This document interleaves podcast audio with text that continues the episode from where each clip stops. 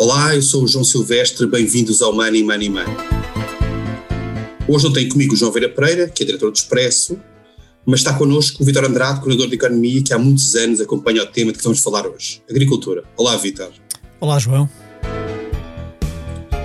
Mesmo ao cair do pano da presidência portuguesa, fechou-se um acordo para a reforma da política agrícola comum. Mais uma reforma de uma política que movimenta muitos milhares de milhões de euros, que é fundamental para os agricultores europeus. É também por isso que é sempre tão difícil chegar a consensos, e desta vez não foi exceção. Há acordo, sem dúvida, mas também há muitas críticas. O que vamos tentar perceber hoje, melhor, é que consequências terá esta nova PAC para a agricultura europeia e, em particular, para os agricultores portugueses. Money Money Money tem o patrocínio do BPI. Soluções de crédito habitação BPI taxa fixa. A mesma prestação durante todo o empréstimo. Banco BPI. Grupo CaixaBank. Eu começava por ti, Vitor, para perguntar exatamente o que tu que acompanhaste várias reformas da PAC, já houve várias, algumas até bastante relevantes e com contributos portugueses, em que é que esta foi diferente das outras, se é que foi? Sim, uh, há algumas diferenças, apesar de que eu acho que nas últimas reformas que houve da PAC já houve aqui um certo, uma certa direção a ser trilhada no sentido de uma agricultura cada vez mais eficiente e mais amiga do ambiente. E esta também não deixou de ter essa componente muito forte de encaminhar cada vez mais os agricultores para as boas práticas ambientais, mas também uh, para a digitalização, que é uma novidade, uh, novidade que já não é bem novidade, mas que cada vez mais nos traz para uma agricultura de precisão, de eficiência, por assim dizer, e também com uma, uma, uma, uma grande novidade, na minha opinião, que é a inclusão de uma dimensão social aqui agregada à política agrícola comum. O que é que isto significa? Significa que pela primeira vez uh, a PAC vai passar a obrigar, entre aspas, os agricultores, os, os patrões, nomeadamente, a cumprirem com algumas obrigações sociais perante os seus trabalhadores que se não o fizerem, serão penalizados ou pelo menos terão mais limitações no acesso a alguns tipos de financiamento. Eu acho que estas, em, em suma, são as grandes novidades desta, deste acordo que agora foi alcançado há poucos dias, já como tu disseste no fim da, da presidência portuguesa. Uh, mas, uh, claro que há mais pormenores que depois o Eduardo Diniz nos ajudará a perceber melhor. Mas, em traços muito gerais, são estas grandes novidades. Mais amiga do ambiente, mais eficiente, mais digitalização e também com esta introdução desta componente social que antes uh, estava regulada só pelas leis laborais que nós temos em vigor, mas que agora passa a ser uh, passa a ter consequências para aqueles que não cumprirem com elas, por assim dizer. E basicamente é isto. E, e numa primeira leitura, e tu, antes de chegar, passarmos ao nosso convidado, tu já, já apresentaste, antecipaste aqui o, a nossa apresentação, mas numa primeira leitura, o balanço geral que tu fazes, pode-se dizer que foi um bom ou um mau acordo para Portugal? Para Portugal, na perspectiva da agricultura portuguesa e dos agricultores portugueses, naturalmente quando se faz essa pergunta, pensa-se sempre: vamos ter mais ou menos dinheiro? Bom, a resposta é que vamos ter mais dinheiro. Uh, vamos ter mais 4% em relação àquilo que estava estabelecido inicialmente, ou seja, isso é uma notícia positiva. Quanto ao resto, uh, tudo depende também da capacidade de adaptação dos agricultores portugueses àquilo que lhes vier a ser exigido. Uh, o que é que eu diria aqui? Que se calhar da parte dos pequenos e médios agricultores e da, da microagricultura familiar, por assim dizer, e se calhar pode vir a haver algumas dificuldades em, em, em certas exigências que agora são apontadas. De qualquer forma, um, eu penso que no cômputo geral, uh, este acordo, agora conseguido uh, pela presidência portuguesa, precisamente, é um bom acordo para a agricultura portuguesa em geral, um, embora, como eu te disse, há certas exigências que vamos ver quem é que as consegue cumprir. Lá está, vamos ver o que é que vai acontecer a seguir. Bem, para nos ajudar a responder a estas e a várias outras perguntas, temos connosco o Eduardo Inês, como o Vitor já, já anunciou, que é diretor-geral do Gabinete de Planeamento, Políticas e Administração Geral do Ministério da Agricultura e que esteve diretamente envolvido nas negociações desta, desta, desta reforma da PAC. Bem-vindo ao Money Money Money. Bom dia, obrigado pelo convite. Uh, realmente a reforma eh, da, da, PAC desta vez foi bastante complexa. O processo, há um processo de codecisão que é a segunda vez que acontece na, na, na reforma da política agrícola comum e que obriga um entendimento entre os ministros e o Parlamento Europeu e também com a presença da Comissão Europeia. Mas esta reforma acabou por ser complicada por eh, várias questões. Uma aconteceu, como se recordam, com o Brexit, que adiou muito a, o acordo sobre o orçamento da União Europeia e que, embora os, todos os outros fundos comunitários estejam uh, encerrados e o processo legislativo estivesse encerrado, na PAC não foi possível e adiou-se dois anos adiou-se dois anos e, portanto, mesmo esta reforma foi uma reforma que a proposta da Comissão Europeia apareceu em junho de 2018, portanto eram três anos já de negociação. o orçamento comunitário, o quadro financeiro plurianual, foi só encerrado em, em junho de julho de 2020. a PAC acabou por manter uma presença bastante importante no, no orçamento comunitário, se não contarmos com a bazuca, representa 38% do orçamento comunitário, portanto ainda é bastante relevante. Havia um bocadinho a, aquele objetivo em termos dos negociadores europeus de acabar com 30-30-30, 30 para a PAC, 30 para os fundos estruturais, 30 para os outros objetivos. Foi mais ou menos isso que aconteceu. Se somarmos toda a bazuca e a, e a, e a parte de, de orçamento destinada à recuperação económica da União Europeia, mesmo assim a PAC fica com 21% do total, eh, o que também é, é, bastante relevante, são mais de 388 mil milhões de euros a distribuir pelos 27 eh, Estados-membros. Esse Deixa perguntar-lhe uma coisa, e no, e no, no balanço, como eu fazia, perguntava há pouco ao Vitor, no balanço de, de, deste resultado, na perspectiva portuguesa, isto é um bom ou um mau resulta, um resultado? O, o resultado, eu, eu penso que é um bom resultado, embora também como o Vítor já foi adiantando, depende muito das decisões nacionais que vão ser feitas. Ou seja, nós, uh, esta política agrícola comum dá um maior grau de subsidiariedade aos Estados-membros e, portanto, uh, não é propriamente um menu, uh, embora seja uma política comum e tenha fatores muito que uniformizam os desenhos em cada Estado-membro, dá, mais, dá mais flexibilidade aos Estados-membros para fazerem as suas medidas e, portanto, as decisões políticas internas vão ser importantes nesse sentido. Agora, este caminhar no sentido de uma agricultura mais preocupada com a eficiência dos recursos, mais a valorizar mais certo tipo de sistemas de produção mais extensivos, etc., eh, vem ao encontro do, do, do, nosso tipo de agricultura, portanto, isso em si não é, não é mau. Por outro lado, também está preocupada com a transição dos sistemas também mais intensivos, eh, as questões da, da da agricultura de precisão, a digitalização, que também é importante para estes sistemas mais modernos que nós temos, de terem também de recursos para investirem no sentido de se adaptarem uh, a questões que têm a ver com o clima, com a biodiversidade, com o ambiente, terem também recursos para, para essa transição. E, portanto, nesse sentido, eu acho que é uma política agrícola comum positiva. Os agricultores ficam sempre um pouco isto não, nós andamos com reformas de, uh, na prática, 5 em 5 anos começamos a discutir uma nova reforma e para, para as pessoas que trabalham a, terra e os investimentos são sempre muito pesados, não é? O, a parte dos equipamentos, a parte da, da, terra, a parte de práticas produtivas, um bocadinho de previsibilidade é bom. E, portanto, estas reformas consecutivas, embora vão num certo caminho, uh, introduzem sempre alguma incerteza e alguma redistribuição dos apoios. E essa redistribuição. Deixa-me uh... perguntar-lhe sobre essa redistribuição, que parece-me um ponto interessante.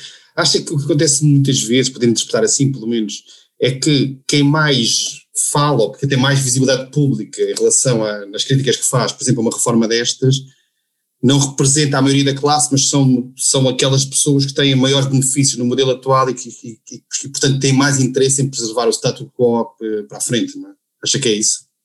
Eu eh, não concordo totalmente, porque, pelo menos durante o período de negociação, até penso que quem foi mais vocal até foram as organizações eh, não governamentais da área do ambiente. Uh, penso que até a parte do, dos agricultores estiveram mais, mais moderadas e mais caladas, não é?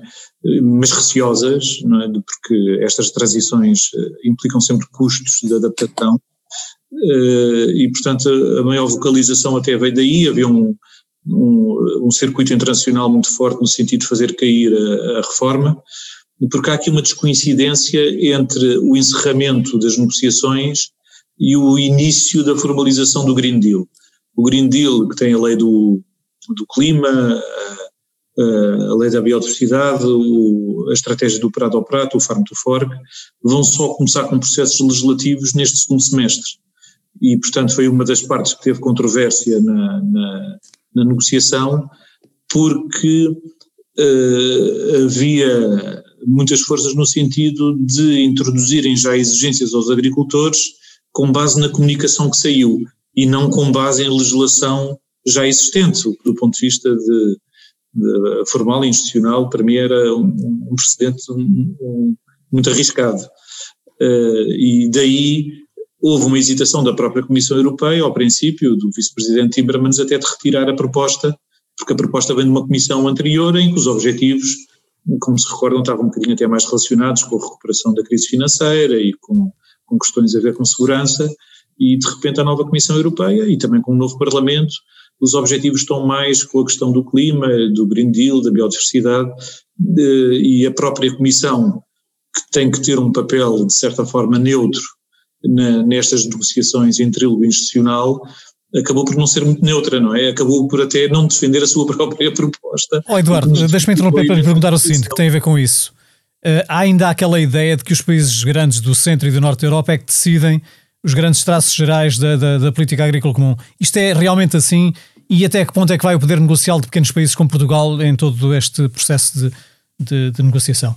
Eu, eh, por acaso, eh, esta reforma reparei que eh, esse diretório teve muitas dificuldades em, em, em fazer valer totalmente a sua posição. É certo que cinco Estados-membros têm 50% dos fundos da PAC. França, Alemanha, Itália, porque são grandes também, não é? a Polónia, a Espanha têm 50% do, do, dos fundos. E, e, e, ao contrário, por exemplo, dos fundos estruturais, todos os Estados-membros são beneficiários da PAC. E outra questão também interessante, que é, é na PAC os Estados-membros mais ricos menos pagam, passa a expressão, ou seja, eles são pagadores e recebedores enquanto na política da, da, da coesão são essencialmente pagadores, na PAC uh, também são beneficiários uh, uh, de, dessa política. Um sueco por cada euro que põe é capaz de receber 0,6 euros de volta, não é? Enquanto que na coesão, por cada euro que põe, é capaz de não haver nenhum euro de regresso. Mas os países mais pequenos ficam reféns destes grandes países da agricultura, por assim dizer, europeia? Eu, eu, eu acho é que eh, as questões cada vez mais organizam-se em blocos e, portanto, eh, uma reforma não se faz sem, sem ter os grandes países de, de acordo, é? Portanto, eh, por outro lado, temos também um bloco que é mais pequeno com a saída do Reino Unido, porque também são muito poucos países a pagar o 1% que vai para o orçamento comunitário. E, e, portanto, antes tínhamos cinco ou seis países, agora temos só quatro ou cinco uh, a contribuir para o orçamento e a Alemanha em grande parte. Depois temos um bloco que cada vez atua mais de, de uma forma disciplinada, que são os países de leste, o grupo Visegrado, que tem cinco Estados-membros, mas depois os outros acabam por ir atrás, e que também, e portanto todos estes blocos obrigam a, a, a, a que se tenha que fazer uma conciliação e portanto acaba, eh, não deixa, é difícil ir contra os grandes Estados-membros, obviamente, porque também são maiores eh, e, e em termos de voto também representam mais, mas acaba por ter que se arranjar uma conciliação entre todos os interesses em, em, em presença. É difícil também só por eles uh, uh, fazer um desenho à medida.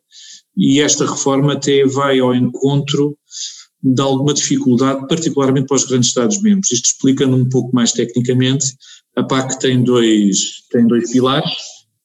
Tem um pilar que são ajudas diretas aos agricultores, portanto, cada agricultor recebe um montante para compensar a diferença face ao, ao resto da economia e, às, e também para cumprir um conjunto de regras ambientais e, de segurança alimentar e tem um segundo pilar, os chamados em aumento rural, que são mais ajudas dedicadas ao investimento. E enquanto que em Portugal estes dois pilares são equilibrados, 50-50, uh, na Europa é 70-30. 70% são estas ajudas uh, diretas aos agricultores. Em Espanha ou na Dinamarca está perto dos 80% estas ajudas. E, e, portanto, a defesa deste envelope é que é muito complicado, o desfazer deste envelope é muito complicado de, de, de fazer e nesta reforma foi colocado que parte deste primeiro pilar tem que ser dedicado a medidas ambientais. E isso vai ser uh, duro para estes países que têm uh, 70% ou 80% de pagamentos diretos, que eram só pagamentos para suportar o rendimento dos agricultores. E, portanto, eles agora têm que ter práticas ambientais dentro, isto vai obrigar a uma redistribuição de apoios entre os agricultores. Embora. Diga, algum... uma coisa, uh, os, é verdade que há aqui uma série de, de, passos no sentido de proteção do ambiente, já tem havido e continua a haver, mas, mas continuamos a ouvir os ambientalistas, em geral, em Portugal e não só, a achar que é pouco e que devia ter, ter sido mais longe. Faz sentido esta crítica ou foi o possível neste contexto?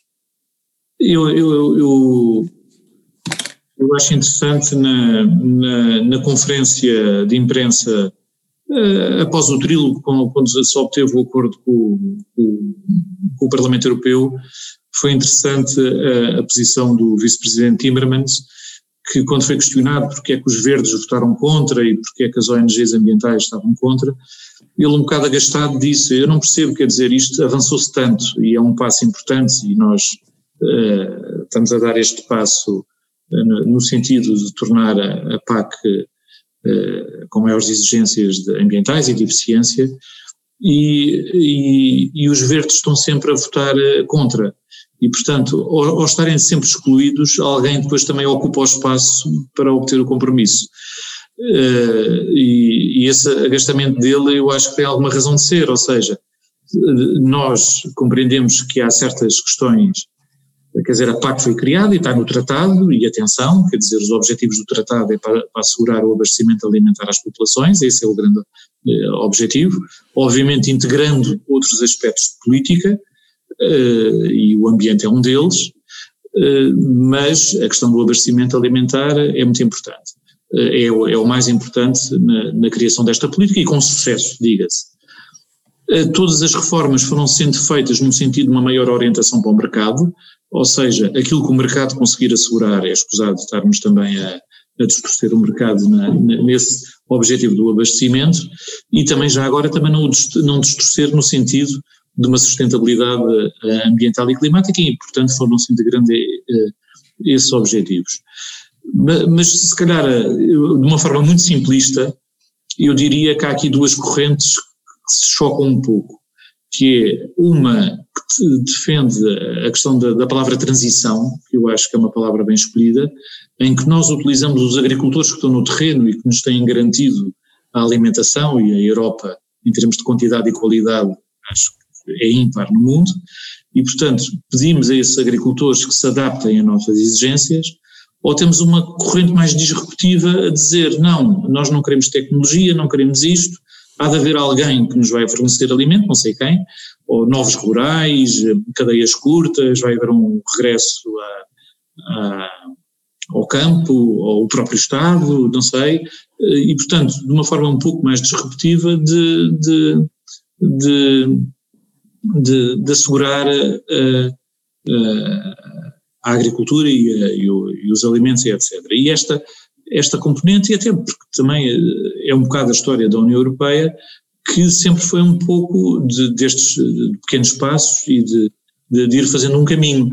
E o caminho disruptivo eu acho que também era arriscado, porque quem é que nos ia fornecer alimentos? Iam ser países terceiros, não estou a ver que fosse, uh, se os custos aumentarem tanto, nós não temos depois uh, agricultores suficientes que produzam suficientemente para depois uh, assegurar a alimentação na Europa. E a pandemia acho que referiu um bocadinho também uh, esta questão, porque como nós vimos uma política comum, as duas traves mestras da construção europeia, que é o mercado único e a PAC, conseguiram assegurar durante o período de pandemia, sem grandes sobressaltos, a alimentação da população e nós vimos que não, quer dizer, nós estamos mais habituados só a ver a prateleira do supermercado, mas toda a logística eh, funcionou.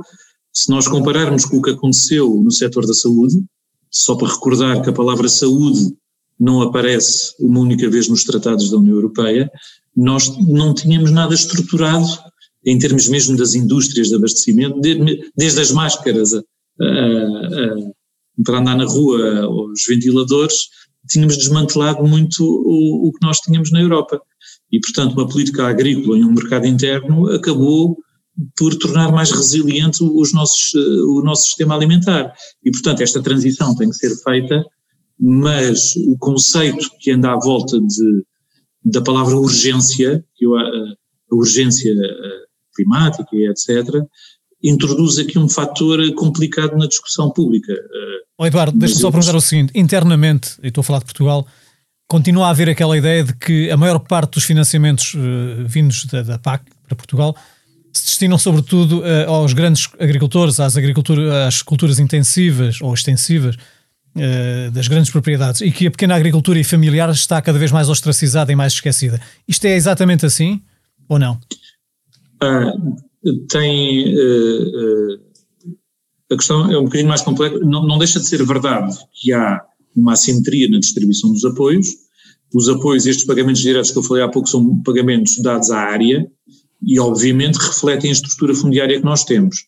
Ou seja, nós temos 5% dos agricultores que são capazes de ter 60% ou 70% da área e 70% dos agricultores que têm 10% eh, da área. E, e, portanto, mesmo estes pagamentos te, tendo alguma degressividade, sendo as ajudas à área, dificilmente uh, essa assimetria não, não, não existiria. Por outro lado, estas ajudas, as chamadas ajudas diretas, foram criadas numa reforma já antiga, que foi, nós tínhamos as ajudas, que eram as ajudas eram dadas ao preço do produto, à produtividade, isso distorcia muito o mercado, acabou-se com essas ajudas e para compensar os produtores deu-se estas ajudas diretas. E naturalmente elas ficaram também mais focadas nos de quem tinha maiores produtividades embora isso tenha vindo a, reduzir com, com os anos. Uh, a ideia é estas ajudas que são só ao rendimento irem reduzindo, é? mas terem atenção que também são os sistemas mais intensivos, também aqueles que abastecem mais a população de alimentos. E, portanto, nós temos mecanismos de redistribuição, o chamado pagamento redistributivo, e o pagamento à pequena agricultura. E, e portanto, e, e esses pagamentos, atualmente são 850 euros para um pequeno agricultor, um pagamento forfetário, e no redistributivo favorece até aos primeiros 5 hectares. E, portanto, esses mecanismos redistributivos também nesta reforma vão ser reforçados, e, portanto, o papel da pequena agricultura é muito importante do ponto de vista da ocupação humana do, do, do, do território, uh, mas também a grande uh, propriedade ou as grandes extensões também são importantes do ponto de vista ambiental, porque também depois é difícil fazer uma política ambiental só com a pequena agricultura ocupa só 10% do, do território, os outros 90% uh, eh, temos de ver como é que se faz. Agora, há economias de escala e, portanto, a degressividade e a compensação da pequena agricultura uh, tem que ser feita. Agora, ao nível de competitividade e remuneração pelo mercado, se não for com pluriatividade ou plurirendimento, estas pequenas explorações têm dificuldade de, de viabilização.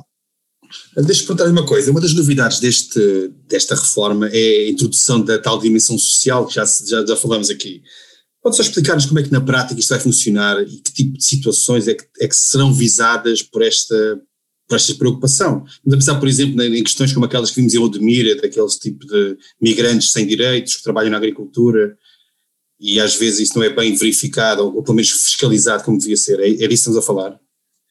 É, é assim, é, a o, o, na política agrícola existe a chamada condicionalidade, ou seja, as regras, todos os agricultores são obrigados a cumprir as regras ambientais, regras de segurança alimentar e também as regras sociais.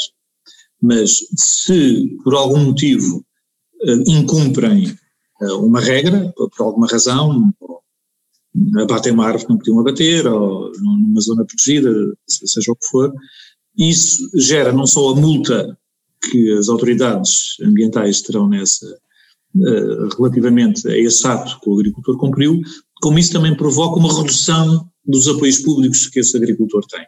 Portanto, digamos assim, passa a expressão, é uma sanção acessória a redução das ajudas diretas que o, agricultor eh, tem. Na, questão social, ela já tinha sido tentada várias vezes pôr na agricultura e até é pioneira do ponto de vista até dos, dos apoios comunitários, vai ser o mesmo esquema, ou seja, existe um conjunto de legislação que os agricultores já têm que cumprir, não é? E a autoridade das condições de trabalho tem que controlar, mas além das multas que possam derivar desse controle das autoridades das condições de trabalho, isso vai se refletir também nas ajudas que o agricultor uh, recebe. Uh, e, portanto, é uma novidade grande Mas, como estamos a ver, aqui o conceito de sustentabilidade na PAC vai ficar muito completo, não é? Desde a questão económica, de abastecer o, os, os, mercados e, e, e, a população em geral às questões ambientais que têm vindo a ser integradas e agora também às questões eh, sociais. Fica aqui uh, o, o, o, tripé da, do conceito de sustentabilidade fica completo aqui na, na PAC. Vai, ser, vai exigir agora também alguma burocracia, não é? Porque tem que haver aqui uma, uma relação entre a Autoridade das Condições de Trabalho e, a, e, a, e o, os organismos do Ministério da Agricultura, o IFAP, para montar o sistema e neste momento são só três diretivas, uh, no Parlamento Europeu houve o desejo de pôr mais diretivas dentro da, desta condicionalidade, mas considerou-se que ainda não havia condições, mas uh, uh, irá crescer no futuro. No, meu ponto de vista, até eu acho que isto é positivo, porque muitos dos empresários, esses que está a dizer no, na, na, nessas zonas, uh, vão ter, ter, também, isto também se uh, separa o trigo do joio, não é? Quer dizer, portanto, isto, às vezes alguns incumprimentos fazem um anátema a, a todos os outros empresários agrícolas e isso também não é positivo, não é? E, portanto, quem, quem não cumpre tem que ser penalizado, quem cumpre não, não pode ver a sua imagem uh, manchada, não é? O nosso, nosso tempo está a chegar ao fim. Eu, para terminar, fazer só uma última questão, uma resposta relativamente rápida, que é, nós temos esta aprovação da reforma da PAC, quando é que o processo ficará totalmente terminado e quando é que a nova PAC estará definitivamente no terreno no apoio à agricultura e, no caso, aos agricultores portugueses? Nós temos que fazer uma coisa que é chamado plano estratégico da PAC, que vai unir todo, todas as medidas da PAC num plano único e, e, um plano único para o país inteiro, que é também uma novidade e com indicadores de desempenho, também era uma coisa que não existia, eh, indicadores de resultado, só havia indicadores de realização, pronto, e portanto eh, vai ser, o escrutínio vai ser muito maior. Nós temos que construir este plano e entregá-lo à Comissão Europeia até ao final deste ano. E, portanto, os agricultores vão saber quais são as ajudas que vão ter uh, até ao final deste ano. E depois entra em vigor a 1 de janeiro de 2023. Aí avançamos agora para a nossa Bolsa de Valores. A cada convidado é apresentado um tema para o qual deve dar ordem de compra ou de venda. Eu começo por ti, Vitor. Sim. E com a decisão que é de ontem de, do ministro Xavier e do governo português ter suspendido para já a nomeação de Vitor Fernandes para a presidência do Banco de Fomento por causa das, das ligações, para já não, sem qualquer consequência do ponto de vista judicial, mas que são citadas na, na investigação ao caso de Luís Filipe Vieira do Benfica, de Vítor Fernandes para a presidência do Banco de Fomento. Tu compras ou vendes esta suspensão, este congelamento? Compro claramente essa suspensão porque essa ordem de, de no fundo, de revisão da sua idoneidade para, para o cargo para o qual estava nomeado, porque tendo em conta tudo o que se ficou a saber nos últimos dias das ligações, das ligações uh, nebulosas, entre aspas, uh, entre ele e, e Luís Filipe Vieira, quer dizer, acho que no mínimo tem que ser revista, de facto, a idoneidade pelo Banco de Portugal desse senhor que estava nomeado para o Banco de Fomento, que no fundo é um banco que irá também gerir muitas daquelas verbas que hão de vir através da, da chamada bazuca europeia para Portugal e, e, e de facto quer-se que esteja ali uma pessoa que no mínimo tenha o seu currículo completamente limpo e adaptado para o cargo para o qual será nomeado. E portanto acho que isto é completamente oportuno, esta, esta decisão do Ministro, e não podia vir a melhor altura. Eh, Eduardo Diniz, o, o, governo, também o, o mesmo ministro Cisa Vieira, calhou aqui na coincidência, anunciou que pretende alargar a utilização dos certificados digitais a outras atividades que hoje em dia estão, estão restritas ou, pelo menos, ou fechadas até, uh, como ginásios ou alguma, algum tipo de utilização dos ginásios, comprover este alargamento de, de, desta utilização e possibilidade de se fazer cada vez mais coisas, usando para isso a vacinação prévia ou então um teste que garanta a não infecção pela, pela, pela pandemia, pela Covid-19? Eh, eu, eh, eu compro no sentido em que tudo o que possa permitir uma maior uh, circulação, a reativação da, da, economia é melhor, quer dizer, traz sempre repercussões complicadas muitas vezes no, do ponto de vista da, da liberdade individual, mas não havendo alternativas é melhor uh, avançar com estas matérias, embora, obviamente, que a questão da vacinação uh, e ao ritmo que vamos é, é a melhor solução para a imunidade do grupo e a partir daí se calhar vai ser também deixar de, de ser, isto é só uma etapa e, e, não vai ser necessário depois estes, estas burocracias uh, individuais para, para poder circular, quer pessoas, quer bens, não é? Que está, que que está a impedir o, o, o retorno da nossa economia e, portanto, com a vacinação, espero que todas estas burocracias sejam só uma etapa para isto ainda não ser pior. Foi o 78 episódio do Money Money Money. A edição esteve a cargo de João Luís Amorim. Não se esqueça, envie-nos questões e sugestões de temas para o e-mail economia.expresso.empresa.pt. Até lá, tomo muito bem conta da sua carteira. Money Money Money tem o patrocínio do BPI. Soluções de crédito habitação BPI taxa fixa. A mesma prestação durante todo o empréstimo. Banco BPI. Grupo CaixaBank.